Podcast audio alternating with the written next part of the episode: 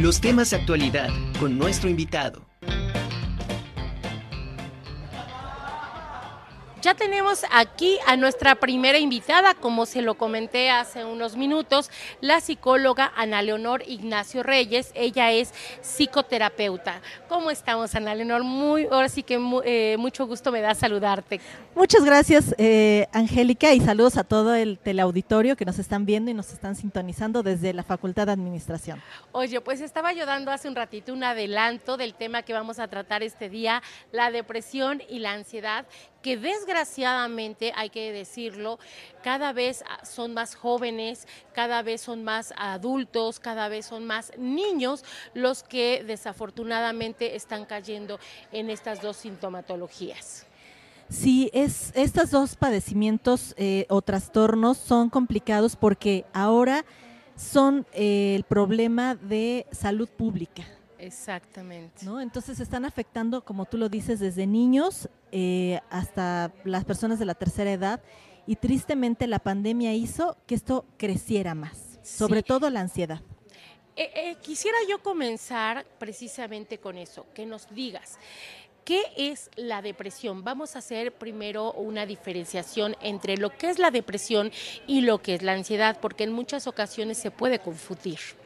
Así es, mira, la depresión eh, pues es un trastorno, los dos son trastornos, y la diferencia entre la, depresión, pues son personas que pierden el sentido de la vida, eh, algo que les apasionaba hacer, de repente dejaron de hacerlo o dejaron de tener esa alegría por hacerlo, sienten mucho cansancio, no sienten esperanza en el futuro, eh, piensan que todo va a ser algo malo, triste. Es como si se pusiera una nube gris aquí encima de nosotros y todo vieran en ese tono, gris, sin ilusión, que no hay un mañana. Entonces, este, generalmente esto se da muchas veces cuando hay una pérdida de un familiar, que tuvieron muchos ahorita por la pandemia. Esto se generó y entonces, bueno, obviamente la gente incrementó estos sentimientos de tristeza, perdieron trabajo, eh, perdieron amistades, muchos jóvenes universitarios dejaron de tener amigos o por ejemplo se graduaron de la prepa, no tuvieron graduación y entraron al, nivel superior sin conocer a las personas. Entonces hay un sentimiento de no eh, amistad con nadie, ¿no? Entonces están solos, por ahí habrá chicos aquí dentro de la, de la comunidad universitaria que estén solos, que sienten que no están en comunicación o en contacto con las personas. Están rodeados, pero no le hablan, no sienten el interés. Como dicen, están con gente, pero están solos a la vez, ¿no?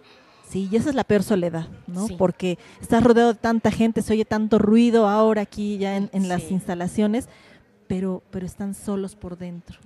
Por lo que nos estás explicando, Aldana Leonor, eh, la, la, depresión como tal, sí la puedes adquirir de un día para otro, entonces sí se tendría, bueno, teóricamente sí, es de un día para otro, pero hay indicios en donde nos marcan, no porque un día esté deprimido ya lo adquirí.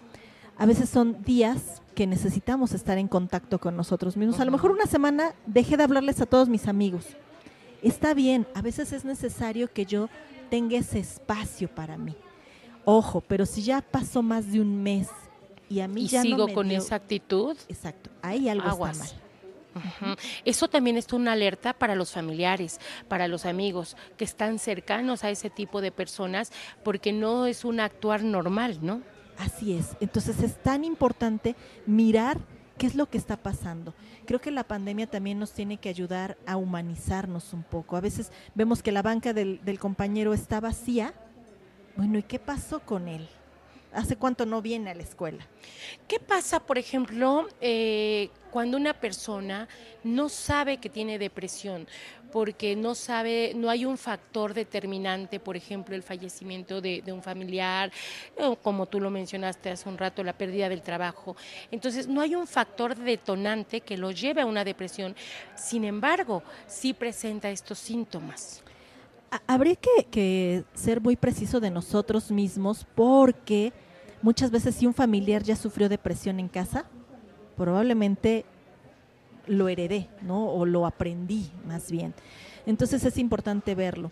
Si yo estoy notando que esto se está incrementando, lo que les digo, desinterés, falta de apetito, eh, terminé con mi novio y no quiero hablarle y no me interesa, vaya, eso entonces ya estamos hablando de los problemas.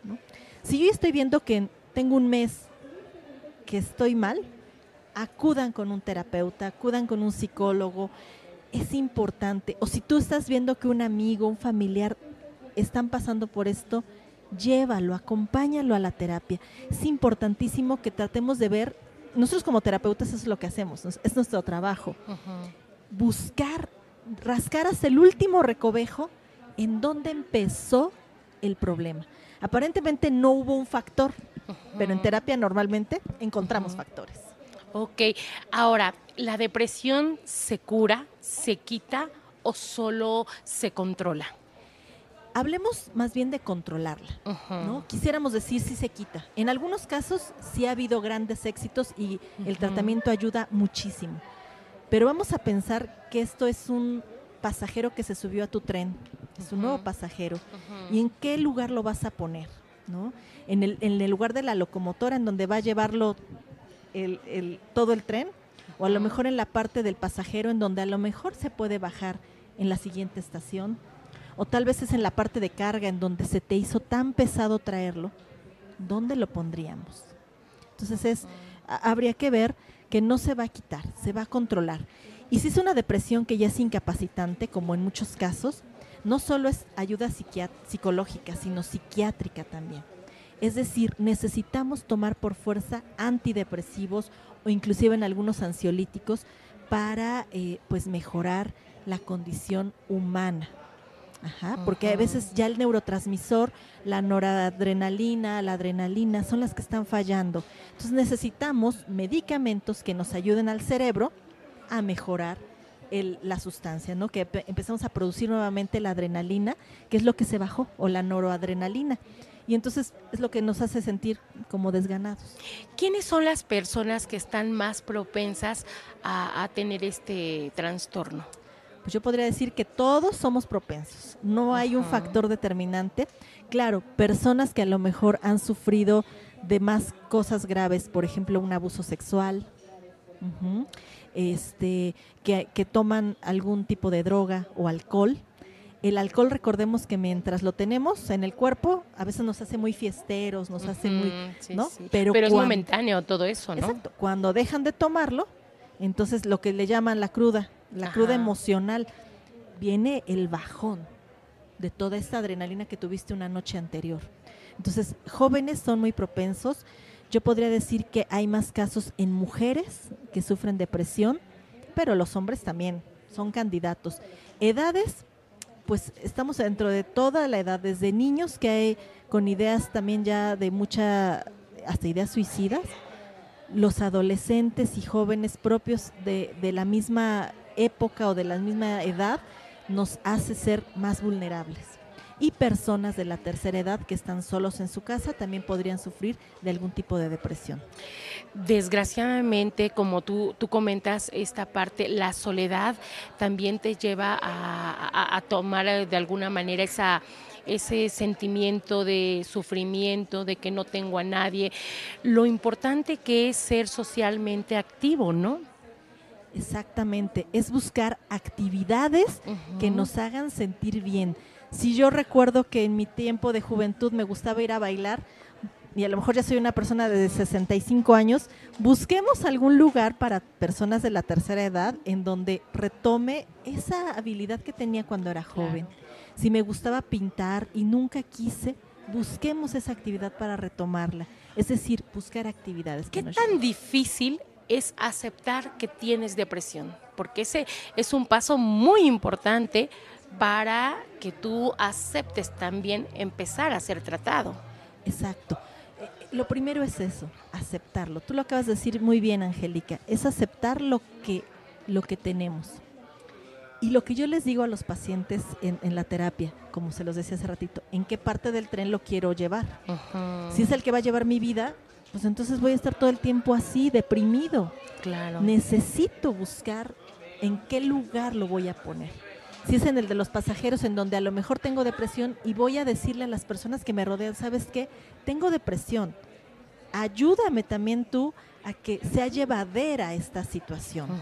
O lo estoy poniendo en el lugar de, de, carga, en donde ese furgón es pesado y es el que hace que todo mi tren, desde que me levante, digo, ay, qué flojera, ay, no quiero, ay, no estoy haciendo las cosas correctas. Oye, pero acá entra otro factor importante, la actitud. Sí, sí, la actitud que debemos tener cada ser humano. Bueno, si ya me diagnosticaron depresión, el primer dato importante es acude a terapia, acude con el médico y entre más apegado al tratamiento seas, más rápido puedes salir de esto. Eh, psiquiatras nos han comentado a nosotros que ahí ellos se dan cuenta cuando no están tomando el tratamiento. Se les olvida. A lo mejor a veces es una pastilla que tienes que tomar al día solamente. Y es a las 10 de la noche. Pero si ya son 10 y media, o mejor me la tomo 9 y media porque pues voy ya me voy a dormir. No, tómatela a las 10 de la noche, porque a esa hora estaba estipulado. Si tú también tienes actitud frente a esta situación, rápido vas a salir. Oye, yo tengo una duda, ahorita acabas de comentar eso, a las 10 de la noche, porque a esa hora te la pusieron. Eh, ¿Hay algún efecto contrario o varía eh, la reacción si te la tomas en un horario posterior al establecido? Sí, eso se tendría que hablar con el con el psiquiatra normalmente que son los que los que lo determinan, decir, a lo mejor es que a las 10 de la noche se me complica porque ya me da mucho sueño, entonces yo a las 10 ya no llego. Lo adelanto, ¿no? lo adelanto. Entonces al psiquiatra a lo mejor hay que recomendarle y preguntarle más bien que nos dé la recomendación. Bueno, puedes tomar a las 9, bueno, pero a las 9 todos los días. No que un día a las 9 y el otro día a las 10 y el otro día a las 11 y otro día ya no me la tomé porque se me olvidó. Ajá. A veces generalmente les dan dos medicamentos, generalmente, ¿no? Entonces eh, tiene que ser muy, muy preciso. Para todos los tratamientos debe ser tu actitud positiva ante esto. Si se te olvida, ponlo en recordatorio en el celular, pastilla, ¿no? Y solita la alarma suena y entonces tienes que acordarte. Debes traer por lo menos, si no toda la caja, traerte una pastilla en tu, en tu mochila, en tu bolsa, porque a lo mejor te toca una a las 12 del día y no te da tiempo de llegar a tu casa. Siempre ten esa ahí para que no se te pase. Porque entonces es como cortar el tratamiento, como que empezamos a volar y otra vez nos regresamos. Y empezamos a volar y nos regresamos. Entonces, ¿cuándo va a hacer efecto el medicamento? Va a ser de acción más larga. Ok. Tú como psicoterapeuta, ¿cuál es el procedimiento que llevan para tratar a un paciente con depresión? Bueno, lo primero sería eh, ver, analizar, porque muchos chicos, por ejemplo, aquí en la universidad llegan y dicen, tengo depresión no, no, no. Lo primero es que hacerte estudios y análisis para saber si sí tienes depresión o solamente es un estado de tristeza temporal, ¿no? Ya que estás diagnosticado por un médico psiquiatra, entonces comencemos a indagar cuándo apareció, dónde apareció, eh, cuándo son los síntomas. Tú también te debes de dar cuenta, es algo importante que yo trabajo como psicoterapeuta, ver en qué momentos del día es donde pega más fuerte.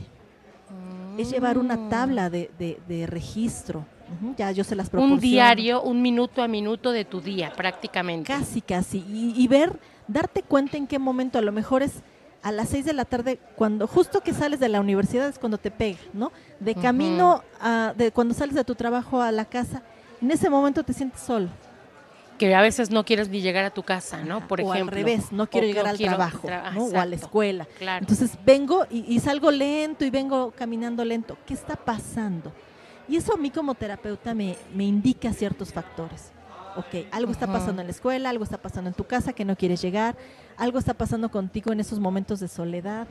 Entonces, eso es lo primero. Segundo, bueno, si ya estamos detectando que hay algo que te está causando un, malestar, que decíamos que no, pero si lo estamos investigando, lo encontramos, y entonces empezar a ver la relación que tienes con esa persona o esa situación para comenzar a arreglar eso que está descompuesto.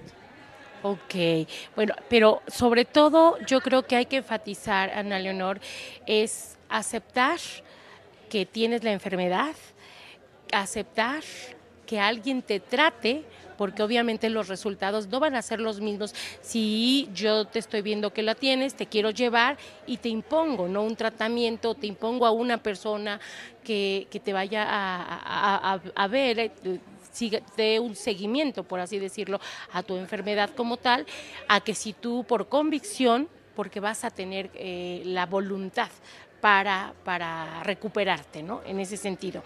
Pero bueno, eh, ya vimos la parte de la depresión. ¿Qué es ahora la ansiedad? Ahora es lo contrario. Es gente que a lo mejor tiene mucho miedo a catastrofizar algo en el futuro. Me va a pasar algo, me va a pasar algo. Tienen eh, mucho miedo. La ansiedad es, yo creo que el, miedo generalizado. O sea, tengo miedo a que repruebe una materia y acabo de iniciar el semestre. Ni siquiera sabes cómo son tus maestros. Tengo ese sentimiento a catastrofizar todo.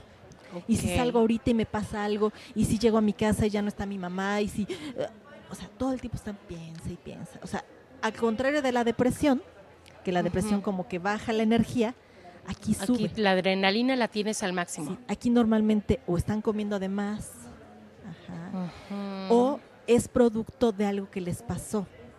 Por ejemplo, hay, personas que sufrieron abuso sexual y en vez de tirarse a la depresión y decir, ay, es que ya eh, abusaron de mí, no sé qué, las personas comienzan a, a tratar de hacer mucho ejercicio. Se van horas interminables al ejercicio, eh, buscan estar en contacto, en caminar, eh, mejor me voy caminando a mi casa, están como con mucho nerviosismo. esas personas. ¿Y qué es lo que te provoca la ansiedad? Obviamente es algún evento traumático, normalmente es algo ya me pasó. ¿Puede ser también desde el embarazo de la madre? Hay, un, hay, estudios que dicen eso, ¿no? Que, que mujeres que que a lo mejor siempre estuvieron como muy activas, desde niños, desde que nacen los bebés, ya están con cierta actividad. También la sobreestimulación. Hay bebés que los meten desde los 40 días a estimulación temprana. Alguna vez me decía una maestra cuando estudiaba la licenciatura que la estimulación temprana realmente estaba hecha para niños con alguna discapacidad o algún ah, problema a la hora de nacer. importante, que después lo hemos adoptado para todos los niños. ahora, pues como no tengo tiempo para hacer cosas, porque lo mamá también está haciendo mil cosas, ah, entonces me voy a que mi hijo se vaya a este... Tome clases de esto, tome clases del otro, de aquello. Y, luego los niños están sobreestimulados. Y a natación un día, y a ballet el otro día, y, eh, tal día te vas a tal cosa. O sea, y los niños todo el tiempo están produciendo, y además es, me debes de traer una medalla la presión, ¿no? También. Entonces hay un momento en que... Y aparte la vida de estrés que vivimos, si eso lo sumas todavía. Vivir en la ciudad es diferente a vivir en un, en un municipio, en un pueblito. Ajá, aquí la ciudad obviamente te tienes que levantar, ahora que ya la pandemia, ya todo está aperturado nuevamente. Hay chicos que, que para venir a la universidad se hacen dos horas y viven aquí mismo en la ciudad, o sea, no viven fuera de la ciudad, viven en las mismas colonias y me dicen, me hago dos horas, una hora cuarenta y cinco minutos. O sea, si entras a clase de siete de la mañana, ¿a qué horas te tuviste que levantar? ¿A qué horas tuviste que medio desayunar? Ya vienes sin desayunar, vienes con rapidez, ya llegaste tarde a tu clase, ya te pusieron un retardo. Este, vaya, ya estás todo el tiempo con esta ansiedad, con este nerviosismo. ¿Qué tan importante es que el ser humano ya no descansamos tanto?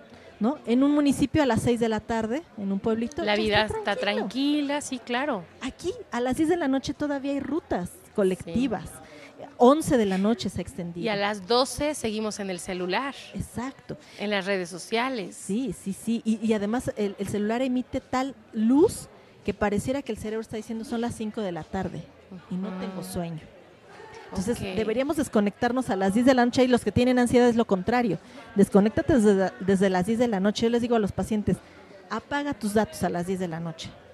Ya, duerme tranquilo, porque a veces estás durmiendo, pero la luz del celular emite, ¿no? Y está alguien que está desvelado, está posteándote en redes sociales, ya te manda un WhatsApp, oye, que mañana tenemos examen, y ese ruidito, o ese sonidito, o esa luz, hace que te despiertes. Y si lo viste, tomas el celular y ves que sí ya tienes como 20 mensajes y te pones a responderlos y son las 2 de la mañana.